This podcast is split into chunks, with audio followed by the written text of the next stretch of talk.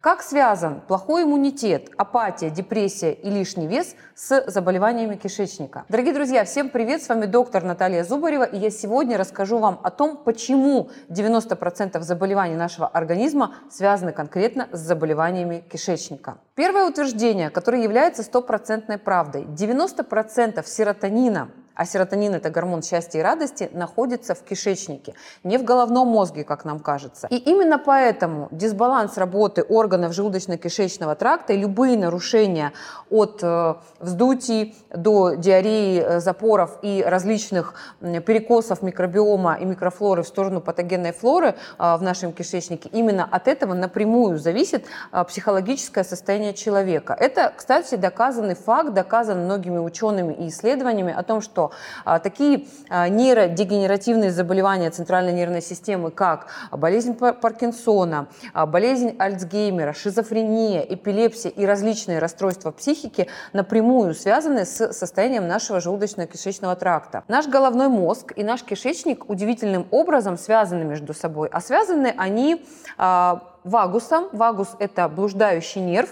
Это такая, знаете, дорога с двухсторонним движением. И удивительный факт в том, что всего лишь 10% от нашего головного мозга информации поступает в кишечник, и 90% информации поступает из кишечника, соответственно, по блуждающему нерву в головной мозг. То есть, если кишечнику плохо, если там много патогенной флоры, если там а, много дрожжей, грибов, а, кандида размножается и цветет буйным цветом, то а, эта информация передается по вагусу в наш головной мозг, и мы имеем состояние, о котором а, я сегодня уже говорила. Тревожность, апатия, депрессия, панические атаки, туман в голове, головные боли и так далее, и так далее. Удивительный факт заключается в том, что наш головной мозг контролируется центральной нервной системой, а у кишечника есть своя автономная нервная система, которая регулирует как раз-таки работу самого по себе кишечника. Какой вывод из всего вышесказанного? Для того, чтобы нормализовать работу нашего головного мозга, иметь чистое сознание, чистые мысли и соображать быстро и продуктивно, вам нужно наладить работу второго мозга, то есть желудочно-кишечного тракта. Факт номер два. 85, только задумайтесь, 85% иммунокомпетентных клеток находится в кишечнике. А это именно те клетки, которые регулируют иммунную функцию в нашем организме. И когда вы говорите, я часто болею, я не могу обойтись без э, антибиотиков, я принимаю антибактериальные, противовирусные, противогрибковые средства там много-много э, раз в год, у меня ребенок часто болеет. То есть, когда это имеет место быть, э, вы должны задуматься о состоянии вашего кишечника и вообще, в принципе, ЖКТ.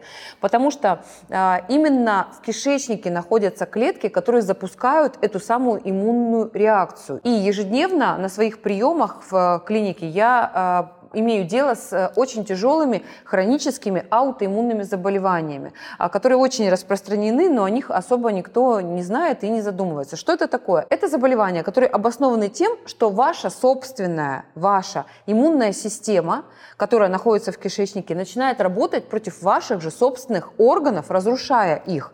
Такие заболевания, как аутоиммунный тиреидит, псориаз, экзема, атопический дерматит, витилиго, бронхиальная астма а, и так далее, и так далее, их очень много, этих аутоиммунных заболеваний, на 90% связаны с работой желудочно-кишечного тракта. И есть огромное количество исследований на эту тему а, о том, что для того, чтобы повлиять на вот этот аутоиммунный ответ, когда наш собственный организм начинает разрушать наши собственные органы, будь то щитовидка, бронхи, кости, э, суставы и так далее. Нужно э, наладить работу желудочно-кишечного тракта, и это абсолютный факт. Я этим занимаюсь 12 лет своей практики, мой отец занимается 50 лет своей практики, и мы очень успешно э, вводим в состояние стойкой ремиссии такие тяжелые заболевания, которые в традиционном смысле считаются неизлечимыми. Если вы хотите понять и э, четко разобраться в причинно-следственных связях э, вот этих сложных заболеваний и в работе, нормальной работе желудочно-кишечного тракта, какие э, предпринять шаги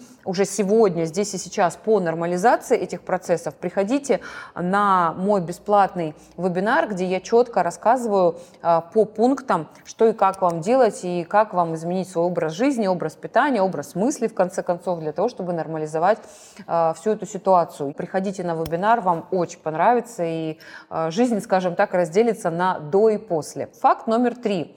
Часто болеющие дети. Кроме того, что я уже объяснила, как иммунная система связана с кишечником, тут еще играет огромное значение как этот ребенок родился и как его кормили с самого, скажем так, нуля.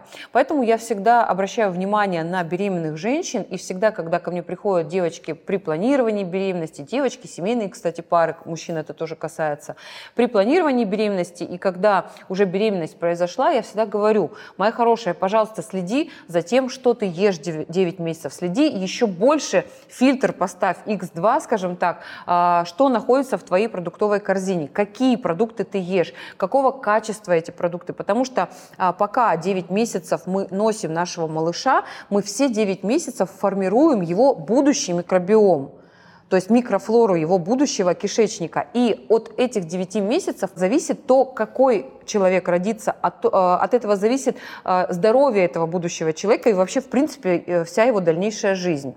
Потому что микробиом формируется, когда мы находимся в утробе у мамы. Самое главное правило для беременных женщин – это не есть за двоих, как нас учат мамы, бабушки, тети, дяди, а есть для двоих. То есть трехразовое питание, без перекусов. А, следим очень, очень следим за а, стулом, очень следим за состоянием желчного пузыря, потому что за счет э, того, что матка растет, плод растет в нашей брюшной полости, да, сдавливаются все органы. Очень часто а, идет дисбаланс работы органов ЖКТ, образуются камни в желчном пузыре именно во время беременности, именно из-за механического сдавления. Поэтому трехразовое питание, следим за стулом, употребляем больше клетчатки, пьем достаточное количество простой чистой воды. И самое главное правило, едим не за двоих, а для двоих, очень-очень контролируя и фильтруя то, что попадает в вашу продуктовую корзину. Далее, на микробиом младенца очень сильно влияет способ родоразрешения. То есть естественным путем родился этот ребеночек, либо с помощью кесарево сечения. Я понимаю, ситуации в гинекологии, в акушерстве бывают разные.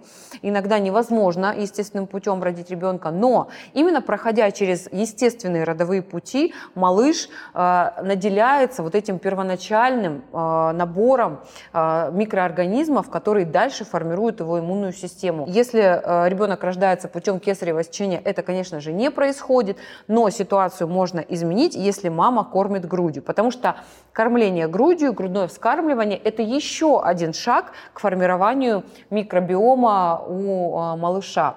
По разным причинам это тоже может быть невозможно. А, если все-таки не случилось э, грудное вскармливание и естественных родов, расстраиваться не нужно. Нужно просто, начиная прям вот с нуля, как только малыш появился на свет, а, четко фильтровать, э, что он у нас ест, и формировать правильные пищевые привычки с самого детства. Я, как мама троих детей, могу вам четко сказать, что а, ваш ребенок не будет есть то, что вы не хотите, чтобы он ел, извините за тавтологию, если вы правильно выстроите, во-первых, свое питание, во-вторых, питание ребенка в семье, семье с самого начала. если вы не хотите, чтобы ребенок ел те продукты, которые вы не хотите, вы не должны показывать своим примером для начала и не содержать эти продукты в своем холодильнике на своей кухне. Потому что а, дети – это наше с вами отражение, наше с вами зеркало. И если мы хотим воспитать здоровых детей а, с самого детства, мы должны, конечно, очень сильно следить за их рационом, за их микробиомом, за их стулом и за их водным режимом. Четвертый факт. Наша с вами микрофлора, наш микробиом отвечает за наш вес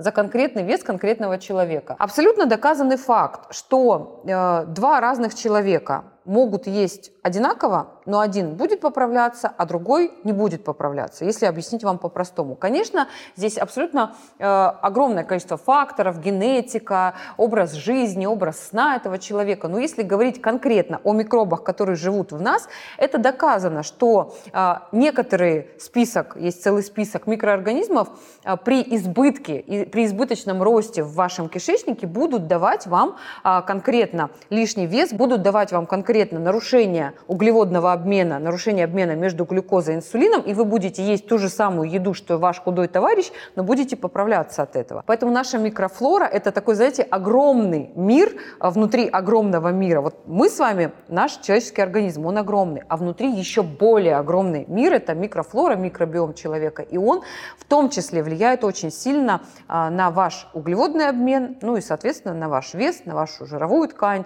а, и, кстати, на ваш аппетит. Регуляция аппетита – это тоже одна из функций микробиома. А, в своем телеграм-канале я опубликовала список продуктов, которые улучшают микрофлору кишечника. Следующий факт. Наш с вами кишечник и наши с вами гормоны тоже находятся в прямой взаимосвязи. Например, кишечник и гормоны щитовидной железы. Мы с вами все знаем, что наша щитовидная железа – это королева метаболизма, она отвечает за обмен веществ, вес, э, сердечно-сосудистую регуляцию, аппетит, настроение, кожу, волосы, ногти. И если э, кишечник не работает так, как э, должен работать, страдает функция щитовидной железы. Снижается ее функция, развивается гипотереоз, сниженная функция щитовидной железы, которая, соответственно, приводит при своем снижении к лишнему весу, к набору жировой массы, к плохому настроению, к плохому аппетиту. И вот этот порочный круг закручивается, а начинается все очень просто с такого, казалось бы, простого органа, как наш с вами кишечник. Поэтому, если вы хотите иметь нормальный гормональный фон, начните со здоровья своего кишечника.